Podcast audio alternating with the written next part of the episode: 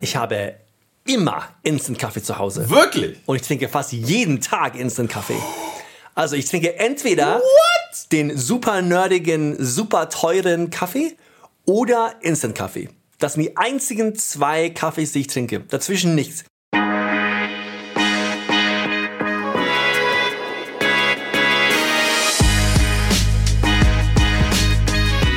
Ladies and Gentlemen, herzlich willkommen bei Imbiss 3000. Am Mikrofon wie immer Asini Kneife aka Andong und Per Mörling aka Berlin Food Stories. Wir sind wieder für euch da, um über die kulinarischen Highlights des Daseins zu reden. Ähm, eine etwas andere Folge für euch vorbereitet, aber dazu kommen wir gleich. Wir haben ja vor allem noch einiges aufzuarbeiten aus der letzten Schokoriegel-Folge. Wie geht's dir, Andong, nach zwei Wochen Schokoriegel-Exkurs? Ja, das war, es war jetzt auf jeden Fall ganz gut, mal wieder keine zu essen. Ich bin langsam wieder unter den Lebenden angekommen. Der Zuckerschock ist vorüber. Aber, auch wenn das bei mir vielleicht der Fall ist, bei unseren ZuschauerInnen gab es auf jeden Fall noch so die ein oder andere Meinung, die sie loswerden wollten. Und natürlich wollten wir euch das nicht vorenthalten. Da sind nämlich sehr, sehr wichtige Dinge dabei. Ja, wie immer. Es ist halt natürlich dazu auch sehr umfangreiches Thema, ja. Ich meine, wir tauchen Natürlich. ja immer sautief in Sachen ein, aber dass wir da mal ein paar Sachen verpassen oder sogar sogar auf der Liste haben und nicht nennen, es kann ja mal passieren. Aber jetzt ein paar Sachen, über die wir reden sollten. Äh, Ich fange mal bei einer Sache an. Ja? Wichtig, wichtig, die ich auch selber thematisiert habe. Ja. Nämlich die wichtigste Frage im deutschen Schokoladenuniversum. Ist denn nun wirklich das scheiß Duplo die längste Praline der Welt? Ja, damit haben wir euch angeteasert, Andong? gleich am Anfang. Ja, ja oder Der- nein, was glaubst du? Nee. Tipp, eine rhetorische Frage. Natürlich äh, nicht wirklich so zu beantworten als, als Werbegag. Ich kann mal so viel sagen, eigentlich. Wenn man Ja. sich mal die Definition der Praline anschaut, ja, Oh. dann äh, haben wir folgende Grundvoraussetzungen. Die Grundvoraussetzung für die Bezeichnung der Praline ist ein Schokoladenanteil von mindestens 25 Prozent. Mhm. Da ist das Duplo schon mal ganz okay. Ich habe ein bisschen vorher nachgeschaut. Das liegt auf jeden Fall über 25. Wirklich? Irgendwo bei 40 tatsächlich. Oh, nicht ja, schlecht. Ja, nicht schlecht. Hm. Aber des Weiteren muss die Süßware mundgerecht sein, um als Praline deklariert zu werden. Jetzt kommt, jetzt kommt's. Hier, größere Artikel, wie zum Beispiel Riegel, Ja. tragen die Bezeichnung Konfekt. Ja, Okay. Mein Takeaway ist jetzt hier, nee. Sorry Leute, das Duplo ist, surprise, surprise, nicht die längste Praline der Welt. Aber was ich richtig spannend Ja. finde, ist, dass sie sich mit diesem Marketing selbst sozusagen ins Knie geschossen haben, weil praktisch kann ja die längste Praline der Welt nicht länger sein als die durchschnittliche Länge eines Mundes. Weil Ja, der ist you nicht mehr mundgerecht. Damals, damals. So, so viel dazu. Okay. Jetzt kommen wir mal ein bisschen zu dem User-Feedback hier. Was äh, haben die Leute gesagt, Andong? Genau. Wir haben tatsächlich sehr, sehr viele eurer Favorites nicht geschafft zu erwähnen. Es gab natürlich sehr viele Schokoriegel. Wir konnten nicht auf jeden einzelnen zu sprechen kommen. Aber wir können ja mal auf jeden Fall ein paar von euren Favorites nachholen. Ich schaue mal zum Beispiel direkt in unsere Instagram-Kommentare. AP Carminio, der Gute, schreibt, Lion White ist sein Favorit. Oh, also, okay, ja, fein, weil sie die Sachen mögt. Sag mal so, lass uns mal das aufheben gleich. Für, für, und nochmal einen kurzen Exkurs machen zu weise Schokolade Genau. generell. Ja? Da kommen wir ja? gleich zu, Lass uns mal pausieren, das legen wir auf ein Regal, zack, und dann kommen wir gleich dazu. Genau, genau. Was haben wir hier noch? Chris schreibt, Nuts. Und Nuts ist krass. Soundsand, das war gar nicht auf meinem Radar, überhaupt nicht. Nee, ich habe das Ding seit einem Jahrzehnt nicht Wo kann gesehen. man Nuts kaufen? Kann man Nuts noch kaufen? ich habe es seit wirklich einer, einer Ewigkeit nicht wir gesehen. geben zu, Nuts haben wir tatsächlich nicht berücksichtigt. Aber ist geil. Ja, sagt uns mal, wo man Nuts kaufen kann. Stimmt, ich hab Bock mal wieder Kauf eins ich zu mir essen. auch Nuts. Ja. Genau, dann haben wir hier ein paar Honorable Mentions für die Jogurette und den Kinderriegel. Ähm, Ja, ja, Nein, äh, nein, sorry. Mir ich auch, ich ja. stehe drauf, ich stehe drauf. Ich, äh, Joghurt und Schoko, I like it, du nicht. Das hatten wir etabliert. Podcast Lingo sagt, ich liebe Pickup. Ja, sorry, ich nicht. Ich auch gar nicht. ey, es ist einfach Viel so zu ein, trocken. Was, was geil ist? Was? So ein Butterkeks mit Schoko. Ja, ja, genau. Ja. Das wer, geht. wer, wer braucht einen Pickup, wenn du dir einen Butterkeks mit Schoko kaufen kannst? Finde ich auch. Ja. Also Pickup, sorry, raus. Ich muss eins sagen, ich habe ja tatsächlich von meiner Frau auf die Ommel bekommen, weil ich nämlich einen Schokoriegel vergessen habe. Ihren Oh Lieblingsschokoriegel. nein, was ist, was ist Ihr Lieblingsschokoriegel? Es ist tatsächlich das Bounty. Meine Frau liebt Bounty. Der Kokosschock des Jahrtausends. Bounty ist echt so eine Sache. Entweder du liebst es oder du hasst es. Ja. Es gibt nichts dazwischen. Doch, ich. Wirklich. Ja. Wirklich? Ja. Du bist dazwischen. Du sagst mir wirklich, dass du ab und zu ein Bounty isst? Ja. Nein. Doch, wirklich. Ich find's krass, aber ich sag dir eine Sache. Äh, Ich habe nämlich auch während meiner Recherchephase habe ich zum Beispiel auch meine Mom gefragt, was ihr Lieblingsschokoriegel ist. Und die meinte tatsächlich Bounty, aber mit dunkler Schokolade. Und da muss ich sagen, stimme ich überein. Gerade um diesen, um diese, um diesen Kokoszuckerschock ein bisschen abzumildern. Die dunkle Schokolade kommt geil. Und gerade den kann man sich manchmal geben. Okay, ja, fein. Also ich kann es auf keinen Fall essen. Mhm. Ich bin Es, wahrscheinlich der äh, Einzige. ah, es ist, nein, ist wirklich nicht gut. Aber ich respektiere die Meinung. Ja. Na gut. Oh, eine Sache noch. Und zwar kam mehrmals, dass wir die neuen Riegelversionen von Knoppers und Hanuta nicht berücksichtigt hatten. Ja? Das finde ich aber auch komisch. Ja, und ich habe darüber nachgedacht und ich muss sagen, dass die Erdnussversion von dem Knoppersriegel, Ja. die ist tatsächlich ganz lecker. Echt? Die ist, ist ganz gut, die musst du dir mal reinziehen. Aber für mich ist die Hanuta-Riegelversion auf keinen Fall besser als das klassische Hanuta. Deswegen. Aber ich gebe den Herstellern sehr viel Respekt, Mhm. dass sie mal auch das ganze Zeug weiterentwickeln. Weil es, für mich war so die deutsche Schokoladenriegel-Szene so ein bisschen stagnant. Die ist eingeschlafen. Ja, aber es ist was passiert. Ja. Deswegen das schon mal gut und äh, wir werden das weiterverfolgen. So. Gut. Danke für das Feedback. Wir freuen uns immer, auch wenn wir natürlich, wie gesagt, nicht immer alles berücksichtigen können, aber vielleicht kommt ja eine neue Schokoriegel-Folge oder eine andere Version davon. Vielleicht laden wir mal jemanden ein, der zu dem Thema Schokoriegel eine sehr starke Meinung hat. Aber ich warte gerne ein bisschen, bis ich wieder in die nächste äh, Runde der Schokoriegel-Recherche gehe.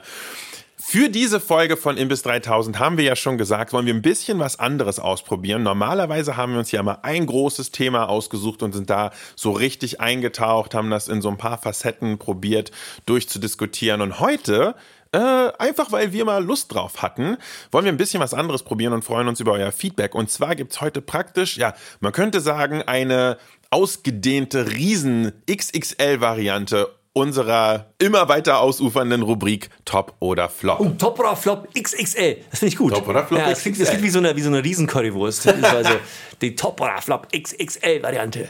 Genau. Und was wir uns heute vorgenommen haben, ist, wir gehen jetzt einfach mal eine ganze Reihe von Themen durch und tauchen da ein. Ihr kriegt jetzt keine großen langen Listen von uns oder so, sondern wir sagen einfach jeder unsere Meinung zu diesen Themen. Und das, womit wir einsteigen wollen, ist, das hat mir gerade schon angeteasert, weiße Schokolade.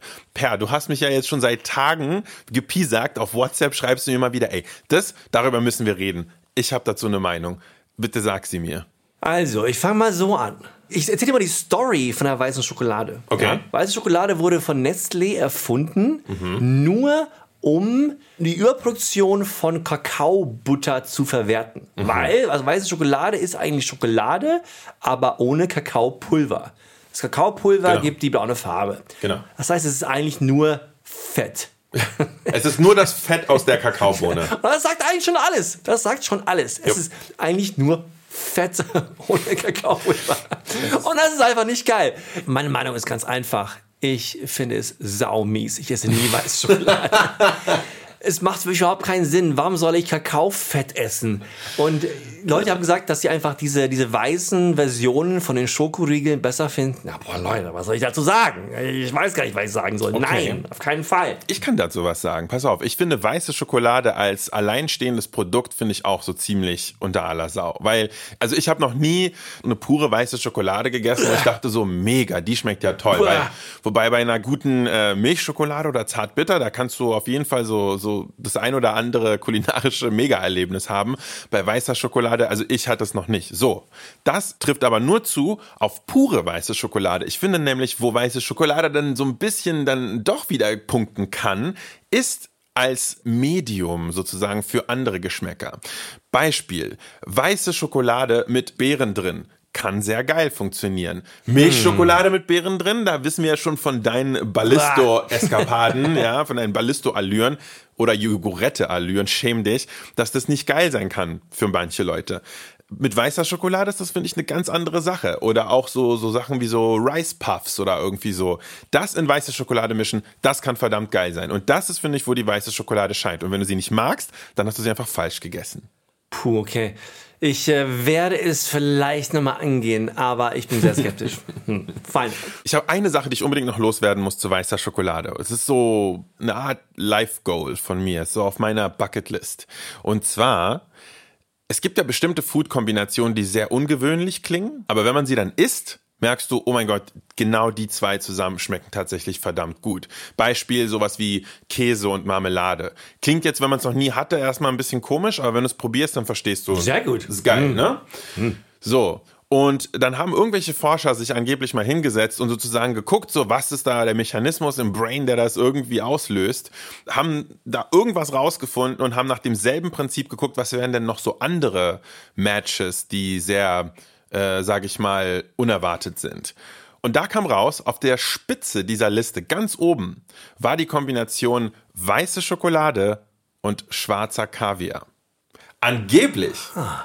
Angeblich löst das was aus in unserem Gehirn und wie wir Geschmäcker wahrnehmen, dass das verdammt lecker sein also soll. Da hast du noch was genannt, was ich auf jeden Fall testen werde. Weiße Schokolade und Kaviar, also Störkaviar. Ich weiß nicht ganz genau welcher ja, Kaviar, bestimmt. aber wahrscheinlich ja, Störkaviar oder ja, irgendwie so.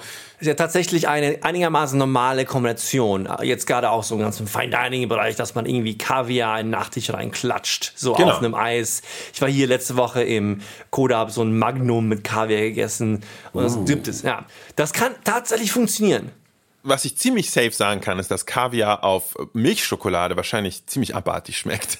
Ja, aber kann auf sein. weißer, I don't know. Ja, also ich will es probieren. Aber eine Kombination, die wirklich erstaunlich gut ist, ist halt Eiscreme, so Vanille-Eiscreme und Kaviar. Das kann Funktioniert ich mir gut sehr gut dieses salzige Umami ja. mit der Vanille, das ist sau lecker. Ja, genau. Und genau so, genau so. Okay, okay, okay, okay. Also, gut, ich würde sagen, weiße Schokolade nicht pauschal runter machen. Fein. So ich bin ja offen. Okay, weißt du? okay, okay. Das macht mich ja aus. Okay, aber deine Offenheit werden wir jetzt mal auf die äh, Probe stellen. Und zwar eine Sache, das ist vielleicht die, über die wir ein bisschen ausführlicher reden wollen in dieser Folge, ist Spaghetti. Bolognese. Spackbollo!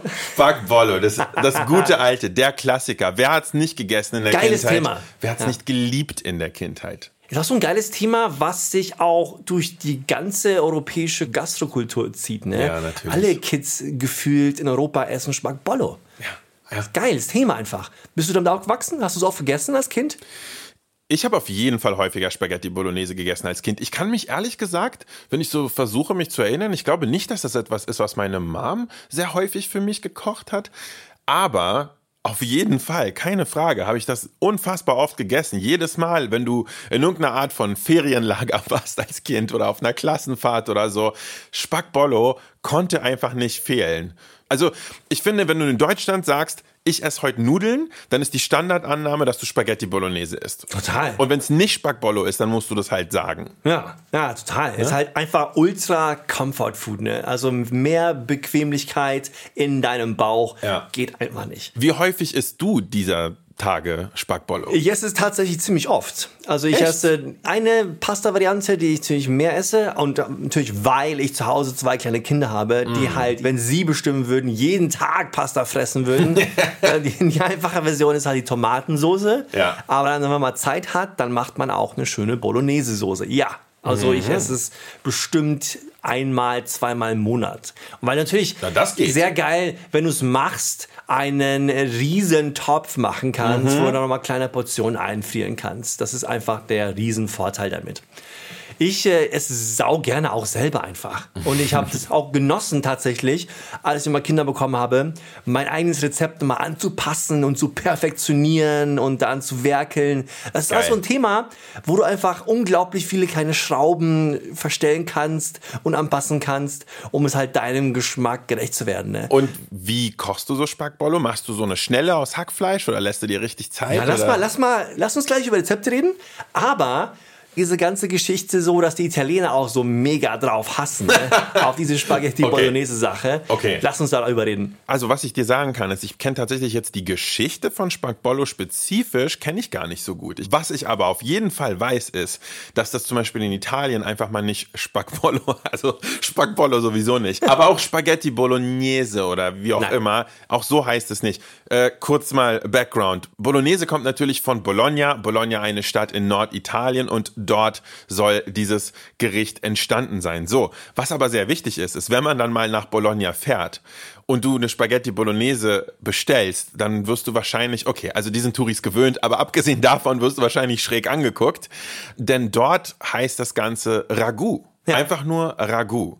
Und es ist auch eigentlich auf den ersten Blick schon sofort klar, dass das nicht dasselbe Gericht ist, was wir hier essen. Also anstatt äh, irgendwie das Ganze mit Hackfleisch voll zu knallen, einfach so vom Supermarkt abgepackt, ist das meistens ein liebevoll und lange geschmortes, ich glaube, wenn ich richtig informiert bin, eine Mischung oft aus Rind und Schweinefleisch die, ja, wie gesagt, slow cooked wird und richtig schön zart wird und dann zerfällt und dann mit einer Soße vermengt wird, die ja Tomaten enthält, aber gar nicht so extrem tomatendominant ist. Das ist, glaube ich, eine Sache, die relativ wichtig ist. Ich glaube, auch Rotwein ist da eine wichtige Note und macht vielleicht sogar mehr für die Farbe als äh, die Tomate selbst. Daher würde ich auch einfach mal sagen, auch wenn ich selber noch nicht sozusagen mit dem eigenen Gaumen spüren konnte, eine Spaghetti Bolognese aus Bologna, glaube ich, ist es ein komplett anderes Gericht.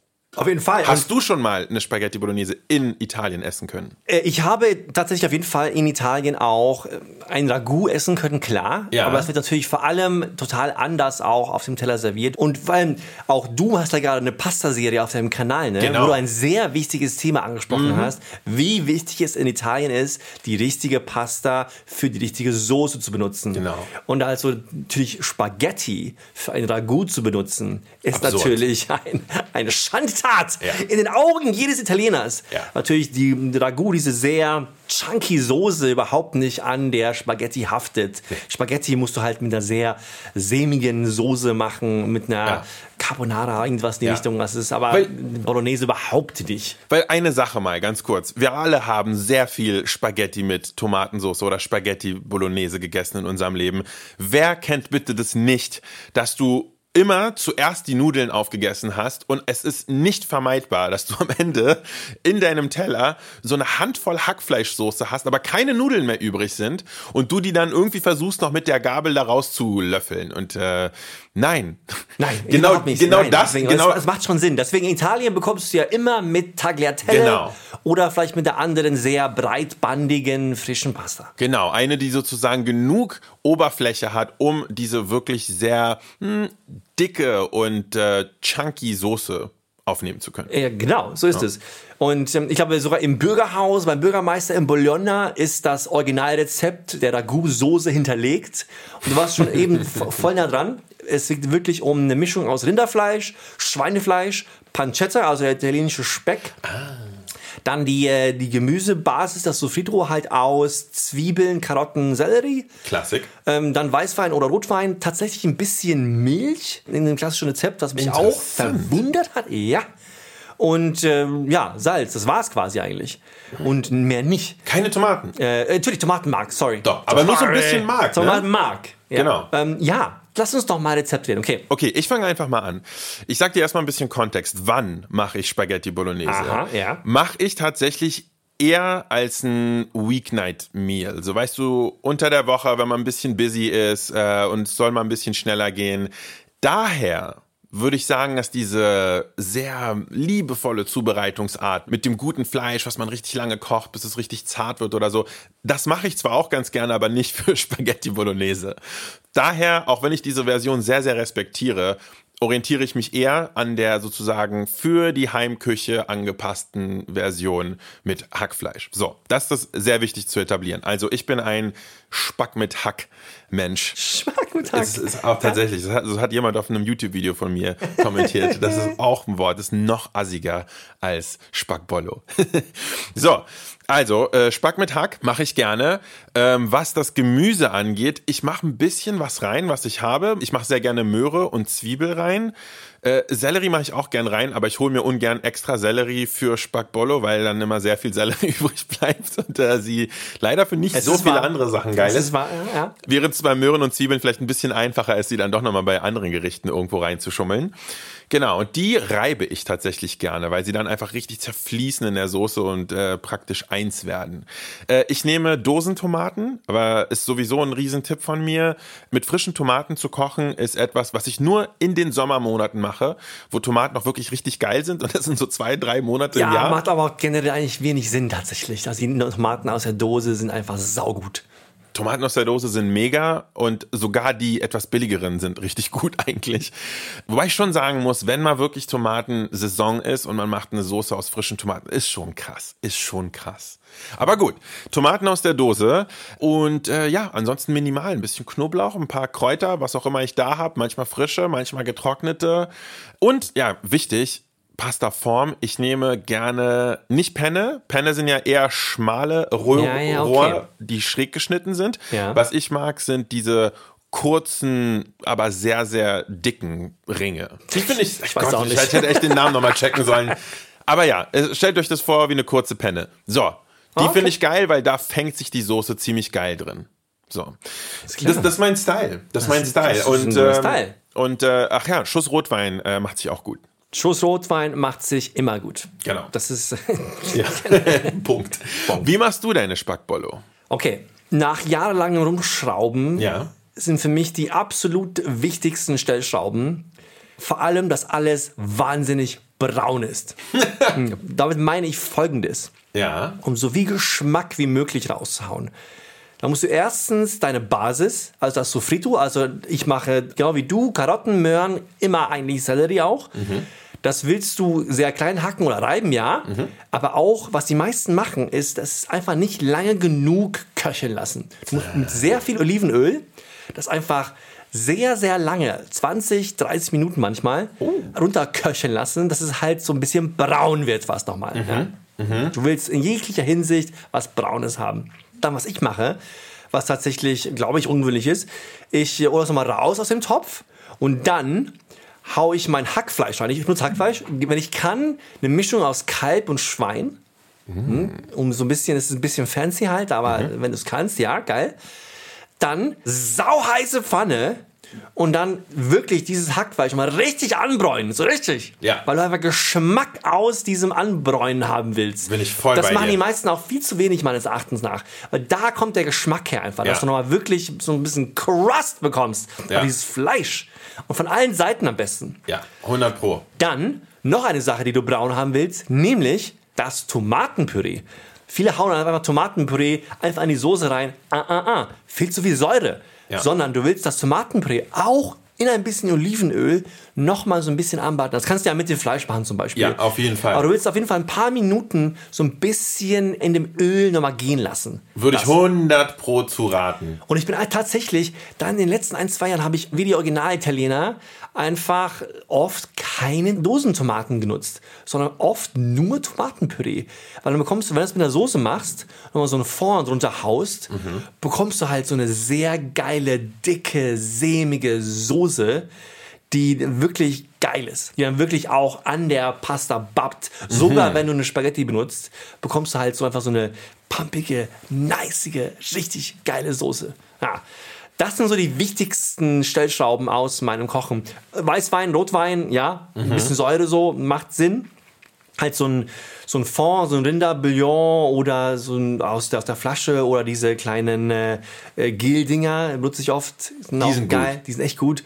Aber eine geile Sache noch, genau vor dem Servieren nochmal so ein ganz bisschen frischen Knoblauch reinreiben. So ein ganz Oh ja. bisschen. Oh ja, aber, Aber so- unbedingt vorm Servieren. Ja, so ein ganz bisschen. Rein, einfach in den Topf. Dann bekommst du so eine geile Knoblauchnote, die Sehr einfach super gut. ist.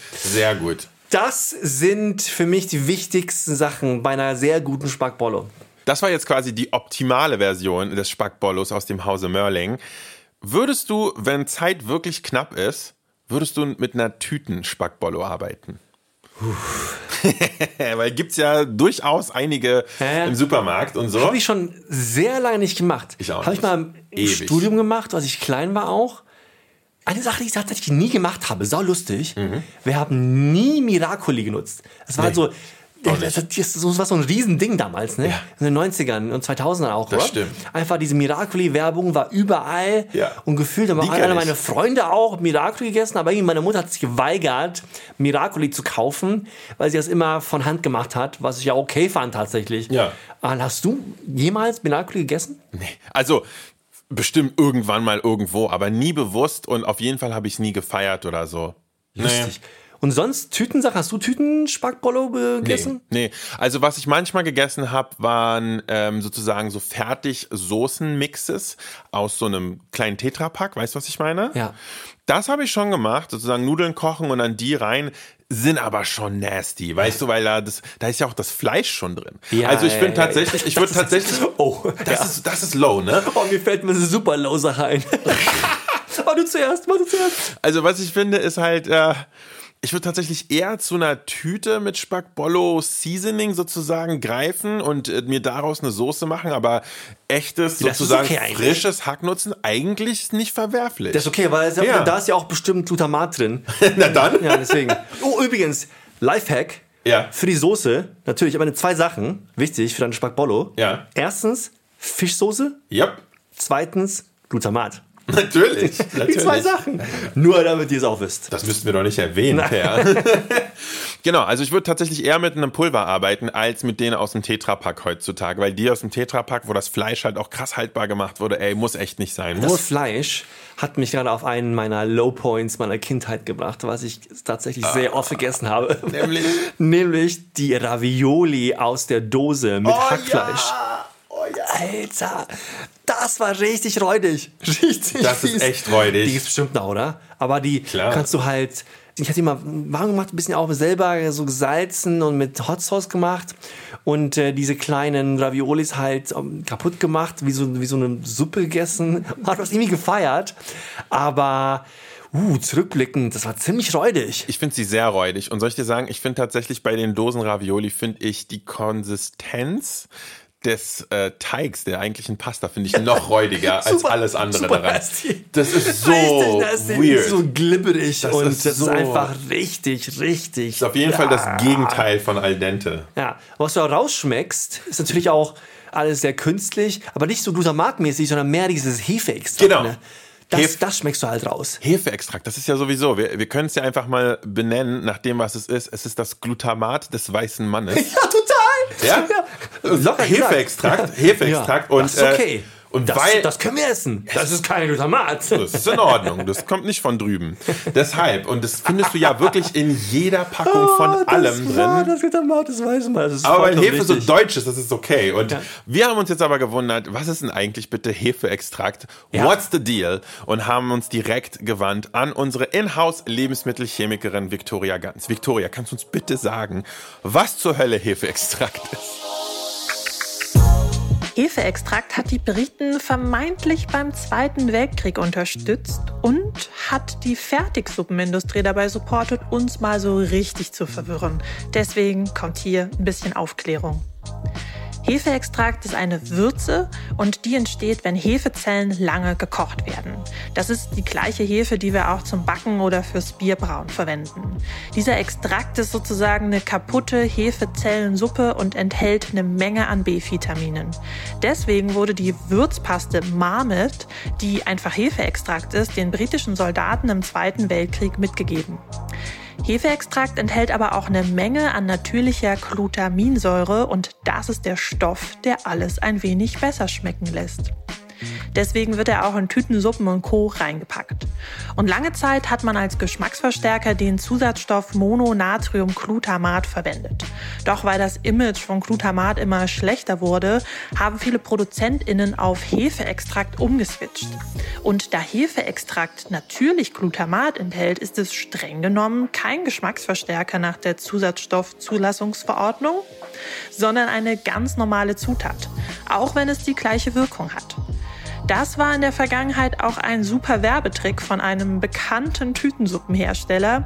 Der hat nämlich ohne Geschmacksverstärker auf seine Suppe geschrieben, in der Hefeextrakt enthalten war.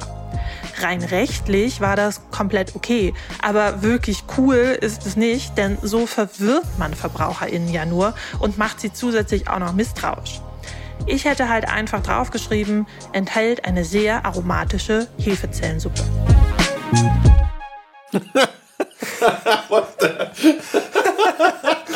Hefezellensuppe. Ja. Damit, damit ist auf jeden Fall äh, der Sales Drop vorprogrammiert. meine Güte, meine Aber Güte. es ist ja so eine Scheiße. Wie dirty Ohne. Geschmacksverstärker. Es ist genauso, es ist natürlich so Glutamat drin. ey. Ihr esst alle Glutamat. Oh mein. Oh Mann, ey. Dazu machen wir was, ja. Geil. Eine eigene Folge. Wirklich, Kommt. Leute, glaubt uns, da kommt noch was. Wir haben auf jeden Fall hier so. Also ich glaube, von allen Food-Themen haben wir zu Glutamat die wahrscheinlich stärkste Meinung der Welt. So, wir machen eine ganz kurze Pause, um uns runterzukühlen und gleich gehen wir mit euch äh, so ein bisschen in den Rapid-Fire-Mode und sprechen über sehr viele unterschiedliche Themen. Nicht so lange, dafür umso intensiver. Bis gleich.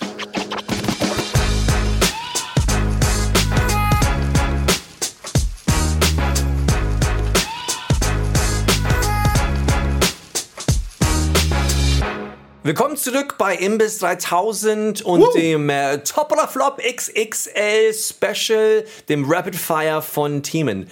Ich habe ein Thema für uns angenommen. Bist du bereit? Ich bin Bereit? natürlich, natürlich bin ich ja. bereit.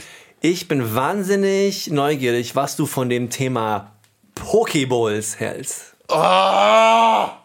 Du hast, äh, du hast auf jeden Fall den Nerv getroffen bei mir. Ich sag dir mal was. Pokeball, Poke, habe ich nichts gegen. Es ist ja, glaube ich, ein Ding aus Hawaii, irgendwas mit rohem Thunfisch und so. Super, da habe ich kein Beef mit. Bowls. Bowls. Bowls. Ich hasse Bowls. Von allen Foodtrends der letzten Jahre hasse ich Bowls. Nein, keine meisten. keine Balls, bist du kein Bowl-Typ, Andung? Nein. Und ich sag dir ganz genau warum. Es gibt durchaus viele Bowls, die sogar gut schmecken. Das ist nicht das Problem. Aber eine Bowl ist kein fucking Gericht. Eine Bowl ist ein Stück Geschirr. Und du kannst nicht sagen, als ein Gericht sich definiert über die Art des Geschirrs, in dem es serviert wird. Würdest du zulassen, wenn ich sage, Per, ich habe für dich heute eine richtig nice Plate gemacht? Und dann sagst du, oh geil, was ist denn eine Plate? Und dann sage ich, ja, Ja, ich habe hier Reis und äh, Gemüse und ich habe einfach nur irgendwelchen Shit genommen, den ich im Kühlschrank hatte, habe ihn auf einen Teller gelegt und jetzt ist es eine Plate. Nein, das geht nicht. Ich kann auch nicht Dinge in eine Tasse tun und sagen, Herr Per, hier ist ein geiler Cup. Würdest du das akzeptieren, wenn ich dieselben Zutaten in einer Pokeball in eine Tasse lege und sage, Per, hier ist eine Poke-Cup? Dieser Bowl-Trend ist auf jeden Fall eskaliert in den letzten Jahren. Gefühlt in, in der letzten Zeit ist es ein bisschen weniger geworden. Zum Glück, weil ich bin da voll bei dir. Es äh, macht einfach keinen Sinn und es ist auch oft einfach nicht geil. Leute, lass Oh, mich, äh, lass äh. mich noch mal eine Sache kurz Ja. erklären zu Bowl. Der einzige. Grund, warum Bowls so unglaublich beliebt sind, ist, weil sie Instagrammable sind. Weil du die nicht besonders spektakulär aussehende ja, Stärkegrundlage, zum Beispiel Reis oder Quinoa oder was auch immer, unten in die Bowl packst. Und dann packst du so ganz schön portioniert oben, meistens Am besten so, Zuck- schön rein, weißt du, so Genau. perfekt organisiert. Genau. Da liegt die Kiwi, da liegen die Reihe von Chiasamen Yes. und da liegt die Avocado. Und, Ach, und das ist Scheiße, der Alter. einzige Grund, warum Bowls so ein Thing geworden sind. Das hat keine andere Begründung als die. Es gibt die nicht. Das ist der einzige Grund. So, wir sind alle Instagram Social Media Opfer und es verhunzt unsere kulinarische Kultur. Also bei Bowls kannst du mich auf jeden Fall nicht äh, gewinnen. Ich fange mal selber bei Poki an. Ja. Und dann, äh, weil eigentlich dem ganzen Bowl-Exkurs stimme ich hier vollkommen zu. Poke-Bowls kommen ja aus Hawaii, das ist vollkommen recht. Ja. Es, ist einfach, es war so eine Art und Weise, wie Fischer damals die Sachen verwertet haben, die sie einfach nicht verkaufen konnten. Mhm. Also Abschnitte von oft Oktopus oder Snapjack an verschiedenen Fischen, die es halt gab. Dann irgendwann ist es nach Nordamerika gekommen, drüber gewaschen. Dort wurde es riesengroß, Riesenthema, weil man es natürlich ähm, sehr schön machen konnte. Also die Basis ist halt Reis, oben kommt halt ein Fisch drauf und dann kannst du natürlich, was jetzt gemacht wird, tausend verschiedene Sachen drauf packen, dass es Klar. kunterbunt wird und nach tausend Sachen schmeckt. Was genau mein Problem ist. Boah, ich weiß noch ganz genau, als damals diese Pokeball Frenzy in Berlin angefangen hat. Da bin ich mal in so einen Laden rein Mhm. und dachte so, okay, jetzt, jetzt esse ich mal eine Pokeball. Und dann war so eine, so, so eine Theke, das wie in so einer Kantine, steht so eine Frau dahinter, so, ja, was wollen Sie denn haben? Ja, so eine ich gerne so eine Tuna Pokeball. Okay. Und dann liegen jetzt so zwei große Wannen mit geschnittenem Fisch, weißt du, so Riesenbottiche. Oh und dann genau wie so in der Kantine greift so rein mit so einem Pasta-Sleeve und so zack und holt halt so eine 100 Gramm äh, Lachs und oder Thunfisch, klatscht das in so eine Bowl auf Reis und packt nochmal 20 verschiedene Zutaten drauf, irgend so eine fruchtige Soße und äh, da muss es essen. Und nee, sorry, aber ne, es ist aber auch für mich auch eine der größten Art und Weise, wie du wirklich auf Fisch kacken kannst, auch einfach. es ist aber null Respekt, wenn du einfach so drei Kilo verhunzelten, gewürfelten Lachs in so einem Bottich liegen hast und das dann auf so einem Bowl packst. Nee. Was, was eine geile Bowl ist, Was denn? hm? eine japanische Don. Weißt du? Oh ja, oh ja. Einfach. Was eine japanische Don ist einfach eine Schüssel mit Reis, wo du irgendwas draufpackst. So Eine Ja, Sache. ja. Vielleicht so ein, so ein Beef, so ein Fleisch, so ein Tofu oder halt eine Shirashi Sushi Don, weißt Ja, du? ja. Hast du halt eine Schüssel mit Sushi-Reis. Obendrauf packst du halt verschiedene Fische, vielleicht eine Sorte, vielleicht zwei Sorten, was du da hast und dann isst du das. Das, Alter, das ist eine geile Bowl. Ja? Das stimmt. Musst du nicht wieder neu erfinden, musst du nicht besser machen, ist perfekt. Das stimmt. Ja, das, das ist wirklich geil. Eine Don ist eigentlich eine Bowl, aber halt mit Tradition, mit Kultur. Tradition und einfach und Respekt. gehalten und einfach lecker. Ne? Ja. Da musst du nicht nochmal alles tausendmal farbenfroh machen und Ja. Soßen und die Mango, Passionsfrucht, Yuzu, Chili Vinaigrette oben drauf kippen. Oh, Scheiße, klingt, aber, Scheiße. klingt aber ein bisschen gut jetzt. Nein, die würde ich essen. Nein! ja. So. Okay, okay. Und Bowls, ja, generell, es ist halt so. Nein, es ist einfach nicht geil. Und äh, es, es gibt wenige Foodtrends, die ich mehr hasse als Pokeballs. So, Statement. Ja, absolut. Bin ich, bin ich bei dir. Ich hasse auch wenige Foodtrends mehr als Pokeballs und mir geht's halt um die Bowl. per Themenwechsel. Next. Wie stehst du zu Donuts? Oh, Donuts. Donuts. Gutes Thema. Sehr gutes Thema. Ich sag dir folgendes. Ja. Ja? Ich liebe Donuts. Punkt. Von Herzen. Nächstes Thema. Na, Geil. aber es gibt wenige Themen, die in Deutschland mehr verhunzelt wurden als Donuts. 100 Pro. Also, wenn man mal in Nordamerika unterwegs war, Ja. Sei es jetzt in den Staaten, in Kanada, wer weiß wo, oder auch in Asien, keine Ahnung. Es gibt so geile Donuts, Mhm. die aber so gut sind. Es gibt Ketten in den Staaten, es gibt so wie Krispy Kreme und so weiter, Die sind so total wunderbare Donuts in Industriemengen raushauen. Aber das gibt es hier einfach nicht.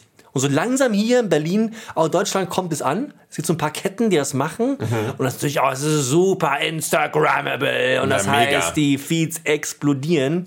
Ähm, muss in meinem Feed muss man sehr lange nach Donuts suchen. Ganz einfach, weil ich die gängigen Varianten, die es hier gibt, einfach nicht gut finde. Es tut mir leid. Die sind halt oft einfach entweder sind die gemacht, dass sie ein bisschen gesund sind oder, was ja die sind, diese ve- vegane Varianten, die halt natürlich immer noch wahnsinnig ungesund sind. Oder es ist einfach so eine Instagram-Version mit, keine Ahnung, so einem Kinderriegel draufgepackt oder da steckt so ein Knoppers drin, keine Ahnung, oder so ein Scheiß. Wo sind die guten Donuts in Berlin, in Deutschland? Das ist eine gute Frage. Unfucking glaublich. Also hin und wieder findest du mal irgendwie einen Laden. Das macht mich sauer. Ja, was ich nur meine, ist, du musst halt richtig Glück haben, um mal einen guten Donut zu finden. Da stimme ich dir vollkommen zu. Ich finde es ja auch krass, dass Dunkin' Donuts, ja, der 0815 Donut eigentlich, der gehört meiner Meinung nach zu den besseren in Deutschland. Stimmt. Ne? Ähm, und das ist krass. Also, wenn du mal in so ein Bahnhofsbackwerk gehst und dir da einen Donut holst, ey, nein, wirklich nicht, wirklich nicht. Das willst du nicht. Und noch schlimmer ist, wenn du dir so einen fertig abgepackten Donut im Discounter Boah. holst oder so. Die sind einfach nicht essbar. Also das ist wirklich so schlimm. Das schmeckt Wirklich wirklich, schlimm. Einfach nur fürchterlich. Und nee, also Donuts daher, sie können sehr geil sein. In Deutschland sind gute Donuts sehr, sehr selten. Weißt du, was die guten Donuts in Deutschland sind? Was? Krapfen. Berliner. Also Berliner. Ja, Pfannkuchen. ja, natürlich. Im Ernst? Absolut. Fast Weil, immer Wenn besser. du zu einem guten Bäcker gehst Genau. und dir so einen Berliner oder so einen Pfannkuchen holst, die sind immer besser als ein Donut. Ah, ich habe hier, warte, warte, sehr, sehr wichtige Frage. Danke, dass du äh, Pfannkuchen ansprichst. Übrigens, wer sie Berliner nennt, falsch, die heißen Pfannkuchen. Okay, Donuts mit oder ohne Loch? Das ist die Frage der Fragen. Ja, es, Ich habe eine sehr klare Meinung. okay, fein. Es kommt einfach drauf an, ne?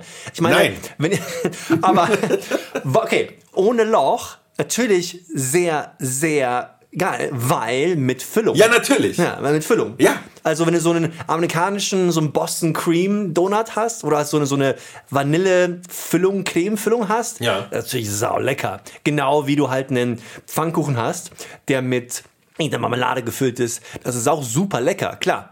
Übrigens, Zwetschge ist King, ne? Ja, klar. Ja. Aber bei Donuts, ich finde einfach so, wenn du den füllst, das ist doch ein objektives Upgrade des Donuts. Weil ansonsten sind deine Möglichkeiten eigentlich beschränkt auf Glasur, vielleicht Glasur mit so ein paar so Streuseln obendrauf oder sowas. Oder du kannst natürlich noch viel mehr da drauf türmen, nur dass die Dinger dann zwar schön aussehen auf Instagram, aber überhaupt nicht mehr essbar sind. Ja, aber ich sag dir folgendes. Ja. Was natürlich die wahre Kunst des Donutbackens ist, Ja. ist der mit dem Loch. Weil dann kannst du dich nicht verstecken. Du kannst dich mit einer geilen Füllung, mit einer geilen Creme Anglaise verstecken. Nein, Ja. du musst den Teig perfektionieren.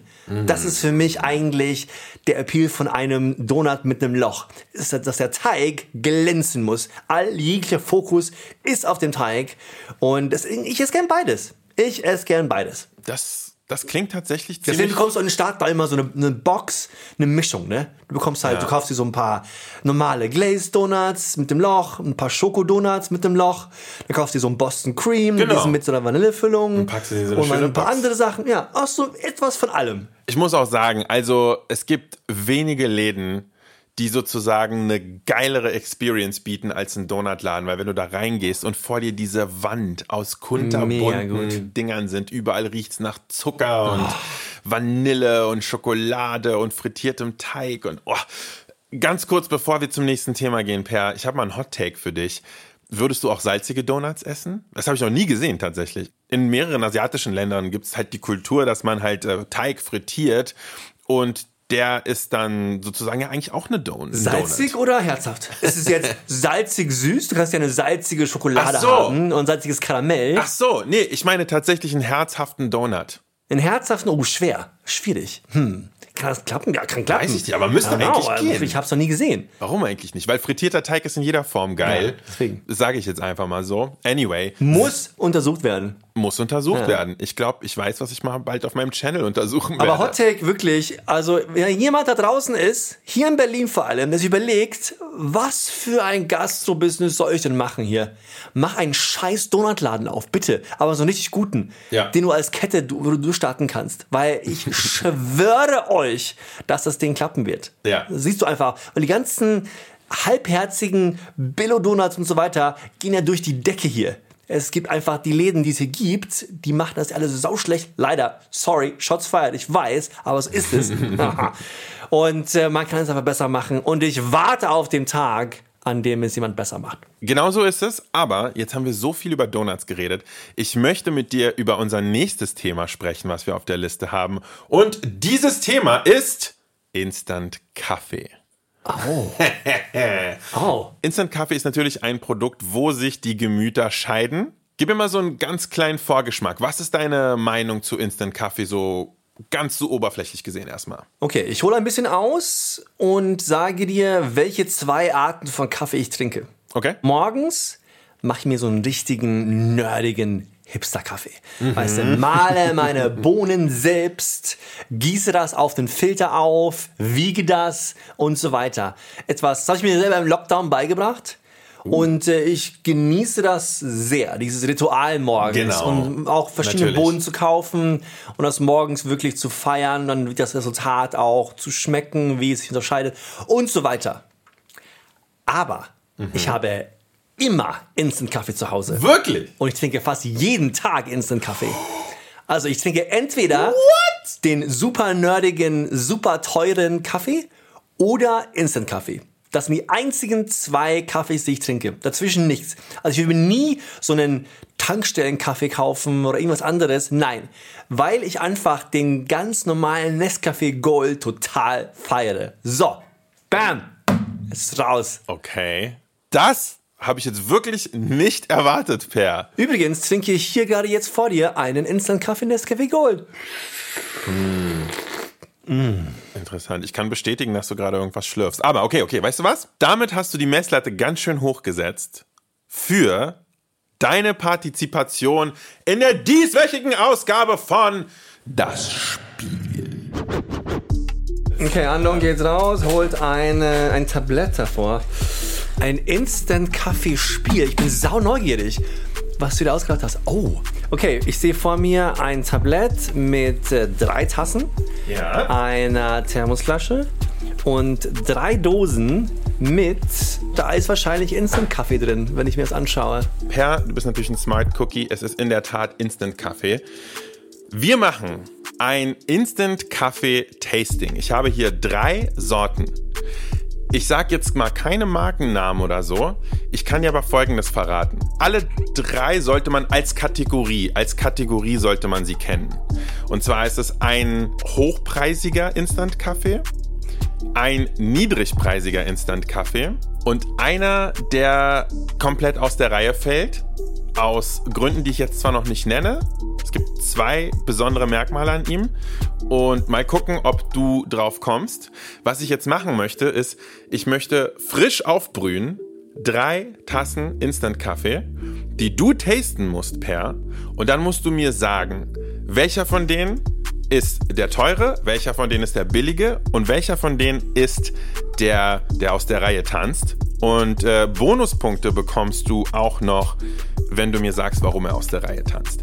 Als kleines Add-on kannst du mir auch versuchen zu sagen, wie viel du glaubst, eine Dose, Flasche von diesem Instant-Kaffee gekostet hat. Weil die Preise von Instant-Kaffee, als ich das jetzt einkaufen war für das Spiel, haben mich tatsächlich äh, ein bisschen geflasht. Aber dazu kommen wir gleich. Lass uns doch erstmal bitte das Tasting aufsetzen. Spannend! Ist ja quasi wie so ein Cupping, aber mit, äh, Ganz genau. mit Instant-Kaffee. Genau, genau so machen wir das. Gute Idee. Wir machen das genau so. Hier auch so ein Löffel zum Schlürfen. Also ich habe hier Löffel. Ich habe leider keine speziellen Cupping-Löffel, aber ich habe Löffel. So, Ich glaube, was mir zum Verhängnis werden wird, ist, dass ich ja quasi nur einen, eine Art von Instant-Kaffee trinke. Das war auch so eine Mission von mir, die ich mir schon lange überlegt habe, dass ich mir mal einen Premium-Instant-Kaffee besorgen muss. es gibt ja Aber es mittlerweile... ist nicht, nicht, nicht jetzt einfach. So im Handel gibt es nicht viel. Nee, im Einzelhandel in Deutschland kannst du, glaube ich, vergessen. Online wirst du vielleicht eher fündig. Was ich halt krass finde, ist, dass Instant-Kaffee eigentlich bis heute immer mit so einer bestimmten Technologie gemacht wird, also der, den du in der Masse kaufen kannst. Wobei es halt mittlerweile tatsächlich viel bessere Technologien gibt, um Instant-Kaffee zu machen, die einfach einen ganz anderen Ansatz haben und die tatsächlich sehr, sehr, sehr viel besser schmecken. Jedenfalls, wenn man Leuten glaubt, die sehr viel von Kaffee verstehen. Ich persönlich habe es alles noch nicht probiert, weil ich einfach nicht so der Instant-Kaffeetrinker bin. Kann ich ja gleich noch mal was zu sagen. Aber ja, Das sieht aus wie Fischfutter. Hier Nummer drei. ist das der Twist? so heißes Wasser.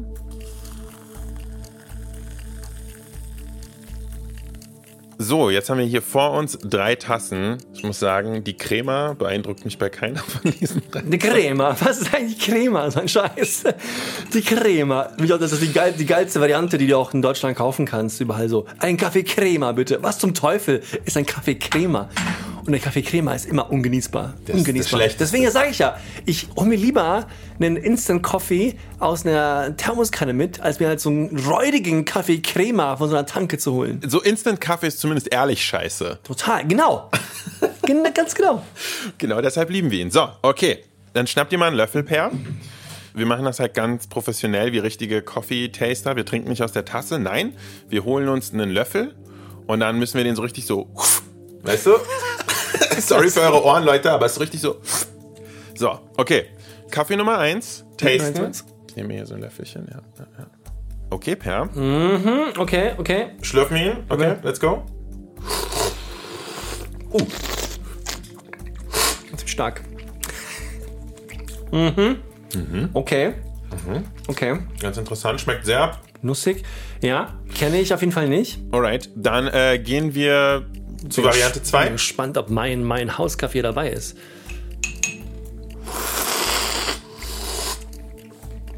Oh, ganz anders, ne? Ja. Buah. Ganz anders und nicht in a good way.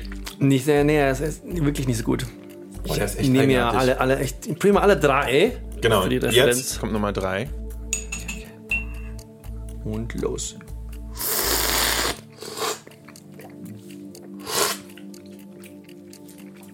Mhm. das ist echt nicht gut. nicht gut? Woo. Oh Ja, ich kann dir ey. gleich sagen, würde mich jetzt wundern, falls hier mein Go-To Nescafé Gold dabei ist. Mhm. Würde ich sagen, nein. Aber fuck ey. Darf Brauchst ich nochmal? brauchst du, ja, ja, ja. Darf ich nochmal? Ja, nochmal. Wiederholen wir gerne nochmal die Regeln. Ich sollte mich drei, nee, zwei Fragen beantworten. Genau, pass auf. Kleine Wiederholung der Regeln. Du sollst mir von diesen drei Instant-Kaffees sagen, welcher ist der hochpreisige, welcher ist der niedrigpreisige und welcher ist der, der aus der Reihe tanzt und vielleicht sogar warum. Was du glaubst, was an ihm Alles anders klar. ist. Okay, okay. Okay, es ist Zeit auszuwerten. Das ist erstaunlich schwer. Wirklich. Ich hatte echt gedacht, ich würde das leichter ausschmecken. Vor allem die billige Variante, ne? Unglaublich. Ich würde sagen, Nummer eins ist der teure. Nummer drei ist der billige. Nummer zwei tanzt aus der Reihe, weil es eine Decaf-Variante ist. Das ist meine Antwort. Okay, pass auf. Dann löse ich jetzt mal auf. Und zwar, der in der Mitte ist tatsächlich Decaf. Oh yes! Das hast du auf jeden Fall rausgeschmeckt. Und er ist so ein Bio-Kaffee. Ja? Von so Kooperative und super fair und so weiter. Hat leider nicht so viel gebracht, Leute. Der schmeckt nämlich richtig scheiße. So viel kann ich sagen. Boah, war der eklig. Jetzt kann ich ja. Oh, ich nehme jetzt nochmal einen Löffel. Weil natürlich, das ist so Also ein der hat so ein bisschen. bisschen Säure, ne? Was eigentlich nicht schlecht ist bei einem Kaffee. Ich glaube, die versuchen voll so einen auf so Ja. Light Roast Kaffee so Genau. Was zu bei machen. einem Instant Coffee aber leider keinen Sinn macht, meines Nee. Erachtens. nee, Das muss schon. Uh, der schmeckt, oh Gott, der schmeckt echt, der schmeckt richtig fürchterlich. Und Okay, Rest? so, und jetzt sage ich dir mal folgendes. Eins und drei, wo du meintest, eins ist äh, teuer, drei ist billig. Ich sag bloß, es ist umgekehrt. Ist genau umgekehrt. Nein, fuck! Natürlich. Und nicht nur ist es genau umgekehrt, sondern Nummer drei ist dein Hauskaffee Nescafé Gold. Nein! Doch. Shame on you. Fuck me, im Ernst. Das kann ja mal nicht wahr sein. Weißt du was? Ja. Ich sag dir warum. Weil ich den immer mit Milch trinke. Ich Stimmt, trink- die tasten trink- alle schwarz. Ich trinke den nie schwarz. Das ist leider, das war, kam mir zu Verhängnis jetzt. Leider. Interessant. Ja. Interessant. Aber es war Okay. echt der, das war der Gold. Warte. So, jetzt aber nochmal die wichtige Frage. Wie viel kosten die alle? Okay, stimmt, das ist die Frage, ne? Von welchen Das ist, Mengen reden wir? ist quasi nur hier eine Ja? Follow-up-Frage. Wie groß, Also, von welchen Dosen reden wir per Kilopreis oder? nein, also wir reden jetzt von dem Preis für eine Standarddose, die du halt im Einzelhandel bekommen kannst. Die sind ziemlich großen, ne? Also, Die sind relativ groß auf jeden Fall. Ja. Ich glaube, da kannst du mächtig viel Kaffee mitmachen natürlich, ist klar. Die waren natürlich nicht gleich groß, aber mich interessiert jetzt sozusagen der Einzelhandelspreis pro Dose. Also Instant Kaffee ist immer erstaunlich teuer. Das Genau. glaubt man nicht. Bei dem einen haben wir jetzt schon das Geheimnis gelüftet, das ist Nescafé Gold. Und übrigens, for the record, das war jetzt das erste und letzte Mal, dass ich für Imbiss 3000 was von Nestlé geholt habe. Das vermeide ich nämlich tatsächlich. Aber genau, aber für heute musste das sein, weil das ist halt der Marktführer. Und äh, da wissen wir es jetzt. Wie viel kostet so eine Dose per? Kannst du dich erinnern? Du bist ja ein Trinker. Ich bin ein Trinker, ich bin ein wahnsinnig schlechter auf den Preisschauer. Scheiße. ey. Okay. Nescafé Gold kostet, glaube ich, meines Erachtens um die 12, 13 Euro. Krass, äh, ein Zehner hat er mich jetzt gekostet. Zehner, okay. Ja. Aber das fand ich krass, ehrlich gesagt. Ich dachte, das ist so ein teurer, Billo- glaub ich. Ich dachte, das ist so ein Billo-Pulver, der kostet irgendwie 2, 3 Euro. Nee. Nee, Zehner. das ist schweineteuer. Es ist sehr teuer. Das ist schweineteuer. Es ist ja. echt teuer. Und da geht ja auch einiges an Kaffee rein, ne? Muss dir vorstellen. Also ich glaube gar nicht, ich weiß gar nicht, wie viel Kilo Kaffee so eine Instant-Kaffee-Dose beinhaltet, aber sehr viel einfach. Ja. Und Kaffee ist ja eigentlich auch kein billiges Produkt. Also, so. Sollte vor allem auch sehr viel teurer sein, wenn man Genau. bedenkt, wie wenig die Bauern dafür bekommen. Anderes Thema, aber deswegen, ja, Genau. deswegen ist natürlich das Thema Instant Kaffee auch sehr kompliziert. Eben. Nur als Disclaimer. Gut, Nummer eins war welcher? Nummer 1 ist sozusagen der günstige, der äh, Gut und günstig. Gut Nein. und günstig, Echt? doch, gut und günstig. Ich habe den so richtig low gegangen. Der kostet nämlich nur 3,50 Euro. Und ich muss dir sagen, jetzt aus unserem Tasting, ich würde jetzt auf jeden Fall, also wir trinken die gerade schwarz und so. Der war nicht schlecht. Also der billige, der ballert halt ein bisschen mehr, der ist so ein bisschen harscher, gröber, würde ich Schmeckt sagen. wie so, wie so ein verbrannter Schokoriegel. So ein ja, ja, genau. Der hat so ein paar so verbrannte Noten oder sowas, die natürlich der Nescafé nicht hat. Der schmeckt schon so ein bisschen raffinierter, verfeinerter, auf jeden Fall weniger aggressiv. Also, wenn man auf diesem Level von Instant Kaffee bleibt, finde ich den billigen hier gerade durchaus okay. Und für 3,50 Euro kostet der ein Drittel von, äh, vom Nescafé. Ja. Und da würde ich sagen, Leute, gönnt euch doch einfach mal das Nicht-Nestlé-Produkt. Der in der Mitte ist auf jeden Fall unser Spezialkaffee, dekoffeiniert, Bio. Bio. Okay, lass mich raten. Der kostet. Da kann ich ja noch mal kurz sagen. Ein bisschen kleiner bestimmt, ne? Das ist auf jeden hm, Fall kleiner. kleiner. Also, mhm. Die kenne ich. Der kostet 12 Euro. Nee, 57. Also er war tatsächlich genau in der Mitte. Ja. Interessant, jetzt wissen wir es. Äh, Instant Kaffee schmeckt fast immer scheiße, aber immerhin schmeckt er ehrlich scheiße. Sag und doch. Äh, ich sag dir, weißt du, was jetzt gerade gefehlt hat? Der Donut. Der, der Donut, Donut, hat gefehlt, so richtig geiler. Aber dazu halt so ein kleiner, einfach Zuckerdonut. Ja, ja. Der wäre gut gewesen, ne? Ja, genau, genau. Okay, lass mich starten. Ich habe das Spiel nicht bestanden. Goddammit. Das ist jetzt schwer. Das ist jetzt, nee, ich würde sagen, nee. Ich glaube, äh, heute hast du das nicht Ich sehe das so ein, ich sehe das vollkommen ein, dass ich das nicht bestanden habe. Vor allem, dass ich mein Haus Instant Kaffee nicht erkannt habe. Ja. Finde ich auch. Musst du auch dazu stehen. Finde ich gut, dass du ein fairer Verlierer bist, Per. Vielen Dank dafür. Und diese Woche muss ich leider sagen, du hast das Spiel nicht bestanden.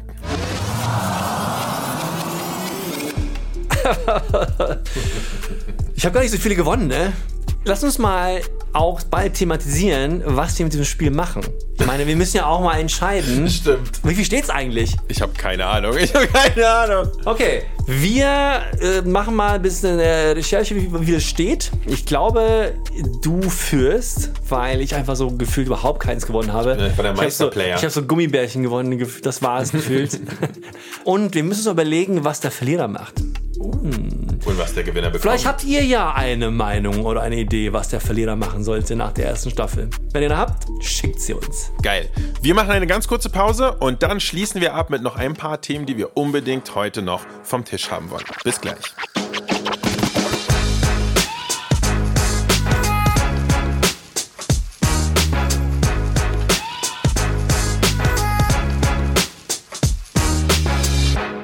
Willkommen zurück zu Imbiss 3000, der Top oder Flop XXL Edition, wo wir jetzt schon so einige Themen abgefrühstückt haben und auch schon so die ein oder andere, ja, sehr spitze Meinung ausgetauscht haben. Ja, und gut so. Haben wir noch was eigentlich? Haben ja, ja, ja, ja, ja. Es gibt eine Sache, über die ich schon noch unbedingt sprechen wollte mit dir. Und zwar ist es auch wieder so ein Ding, was natürlich mit dem riesen Hipster-Stempel versehen wurde, und zwar Avocado Toast. Oh. Avocado Toast. Äh, bevor ich hier meine Meinung kundtue, Per, wie stehst du zu Avocado Toast? Uiuiui. Ich will jetzt nicht überkommen wie so eine Meckertante, ne? Aber das Thema Avocado Toast ist einfach für mich durch. Tut mir leid. ja. Es ist mir natürlich in Berlin in tausendfacher Form untergekommen in den letzten Jahren. In den letzten Jahr gefühlt auch weniger, zum Glück. Das stimmt. Wir Props hier an die Leute, dass die das Thema nicht endlos melken. Aber ich sag dir einfach, warum. Die Bottomline für mich ist, ich sehe nicht ein, dass wir hier, wir Weißbrote in fucking Deutschland, uns Avocados in dem Ausmaß reinziehen müssen. Eine, eine Frucht aus Südamerika, mhm die hierher geschleppt werden muss, nur weil irgendein Typ hier, eine Frau, jemand das überlegt hat, das ist super gesund und das musst du fressen und das passt auch perfekt auf so ein Sauerteigbrot gesmashed für 9,50 Euro bei deinem sehr hippen lokalen Café. Nein, Mann, es im Ernst ich sehe es nicht ein, ich esse es auch nicht mehr, weil ich, vor allem dieser Überkonsum an Avocados. Nein. Aber dein Problem ist ja dann mit Avocados und nicht mit Avocado Toast. Ja, stimmt auch, aber ich findest du es lecker? Ja. Ich, ich feiere es wirklich sehr. Ich feiere es wirklich sehr. Wo ich dir so ein bisschen zustimme, ist, dass ich finde, dass Avocado ein überbewertetes Lebensmittel ist, aber nicht pauschal. Ich finde, dass halt Avocado sehr, sehr eingeschränkte Verwendungsspielräume hat. Also Avocado finde ich Mega geil als Guacamole, als Dip für tatsächlich äh, Tortilla-Chips. Ja. Sehr gut. Mhm. Ja. Und ich finde, Avocado, es ist wirklich wie gemacht dafür, um auf meinen Toast zu kommen. Ja, auf meinen Sauerteig-Toast. Das finde ich schon, das ist Avocado für mich. Ähm, das sind die zwei Bereiche, wo Avocado wirklich perfekt ist. Und ansonsten tatsächlich sehr, sehr wenig. Vor allem Avocado warm geht für mich überhaupt gar nicht. Gegrillte Avocado. Ich Nein! Ja, ist okay, ja, nein. Meine Eltern haben es mal gefeiert, weißt du, in den 90ern haben die mal so, wenn die mal was Besonderes machen wollten, Ja, immer so eine. Avocado gefunden. Nee, nee, sondern die haben mal so Avocados mit so Garnelen gefüllt und dann gegessen. So, das war so super special und fancy. Und ich habe immer gedacht, so, was, das ist ja echt merkwürdig. Ich sag dir auch eins, warum Avocados hier oft wenig Sinn machen. Ja. Ganz einfach, weil du sie sehr selten in der Quali bekommst und in dem Reifegrad, Ja. wo es auch Sinn macht. Ey, ich sage- Also acht von zehn Mal ist es deswegen einfach auch scheiße. Genau. Avocado ist ja auch krass, dass es bei Verbrauchern akzeptiert ist. Es ist das einzige Produkt, wo wenn du eine Avocado im Supermarkt kaufst, dann kaufst du nicht das Produkt selbst, sondern du kaufst ein Lotterielos, dass du vielleicht das Produkt haben kannst. Ja, ja, total. Das ist ja wirklich jedes Mal so. Und wenn du mir dann kommst mit den Tricks, dass man die dann irgendwie hinten aufmacht und dann guckt, wie reif die sind und so. Nee, das funktioniert auch nicht so richtig zuverlässig. Plus du verhunzt die ganzen Dinger, die da irgendwie hunderte Kilometer geflogen sind, weil du da jetzt unbedingt dieses Ding hinten abpulen musst, um zu gucken, ob die reif sind. Nee, ist einfach nicht gut. Das muss irgendwie gelöst werden und ich finde das halt wirklich krass, dass Verbraucher das hinnehmen. Total. Und nicht zu vergessen die mexikanische Avocado-Mafia. Ja, sieh die mal in die Dokus rein. Das ja. ist die. Aber ansonsten, die. aber, aber jetzt mal von Aber ja. diesen ganzen Problemen abgesehen. Angenommen, du hast dann tatsächlich mal das Glück, eine perfekte reife Avocado, butterig, weich, schön aromatisch, schön saftig grün und du hast ein geiles Sauerteigbrot. geil. Natürlich Ja, schmeckt ich- das gut. Kannst du mir nicht gut. erzählen? Nein, ich, ich tue auch nur so pauschal dagegen zu sein, um mal ein Statement zu machen. Ja. Ja. Nein, letztens, ich meine, ich war mal im Urlaub und ich saß in Spanien, wir hatten so ein Haus, da gab es halt einen Avocadobaum. Ne? Oh. Hast du mal einen Avocadobaum gehabt? Da hingen so 40 Avocados dran. Und da haben wir halt jeden Tag Avocados gefressen, Ja, die halt perfekt reif waren. Und das ist natürlich unglaublich gut. Ja. Keine Frage. Ja. Wirklich, keine Frage. Aber nur als Statement. Ja. Deswegen sage ich jetzt mal pauschal hier, nein. Es wäre cool, wenn es mal so eine lokale Variante gäbe, so. Es gibt Keine eine. Ahnung. Die Butter, die Rübe auf Toast. Äh, ich, die, ich, ich kann, ich kann, ich kann der mich, brandenburgische Rettich auf Toast. Okay, pass auf, ich Okay, kann mich da tatsächlich ein bisschen beruhigen. Es gibt, habe ich gesehen, so einen Trend, der so eine Art Avocado-Ersatz propagiert und gib dir das mal, du machst mashed grüne Erbsen. Grüne Erbsen aus dem Tiefkühler, ja, auftauen lassen und dann kannst du die einfach zersmashen und dann genauso Okay. würzen, wie du deine Guacamole Ja. würzen würdest. Ja. Klar schmeckt das jetzt nicht eins zu eins nach Avocado, aber visuell sieht's halt krass aus nach Avocado wegen grün und mit den richtigen Gewürzen schmeckt's trotzdem mega lecker, hat auch diese Cremigkeit und so. Hey, da haben Es- wir's doch. Ja, es funktioniert warum besser, als warum man gibt's eigentlich denkt. keine Ersatzprodukte für Avocado?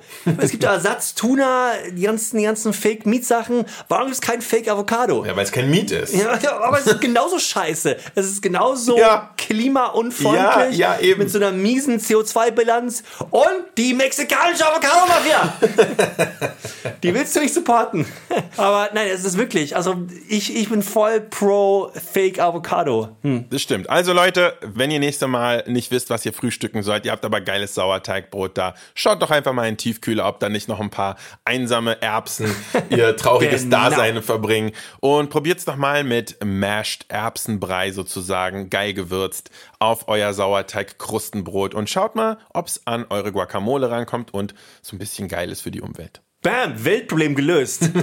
Was habt ihr noch? Schickt uns alles. Imbiss 3000 ab morgen Sitz bei den Vereinten Nationen. Ja, perfekt. Ein Weltproblem gelöst und äh, ich schätze mal, das reicht für heute, ne? Das Unser, reicht. Unserer, unserer Top oder Flop XSL-Variante. Genug gestritten. Ich glaube, diese Themen haben wir uns ja selber überlegt. Falls ihr für eine ähnliche Folge mal Vorschläge habt, schickt sie uns doch einfach. Uns würde vor allem interessieren, wie fandet ihr das, wenn wir mehrere Themen in einer Folge besprechen? Findet ihr das cool, wenn wir so ein bisschen springen? Oder habt ihr Lust, dass wir uns einem Thema etwas tiefer irgendwie widmen und da ein bisschen weiter reingehen? Wir sind gespannt auf euer Feedback, wie immer. Meine Damen und Herren, vielen Dank fürs Zuhören. Das war eine weitere Folge von Imbiss 3000 mit der Seni Kneifel und Per Mörling. Diesen Podcast machen wir in Zusammenarbeit mit Acast, Direktion von Rebecca Hoffmann, Schnitt Sebastian Dressel und wie immer herzlichen Dank an Victoria Ganz, unsere Inhouse-Lebensmittelchemikerin. Bitte vergesst nicht, uns überall zu hören, uns überall 5 Sterne zu geben, wo man es machen kann. Folgt uns auf Instagram, imbiss3000. Schreibt uns eine E-Mail an hallo.imbiss3000.de. und meldet euch einfach. Wir freuen uns immer auf euer Feedback und wir hören uns beim nächsten Mal. Lieben Dank und ciao.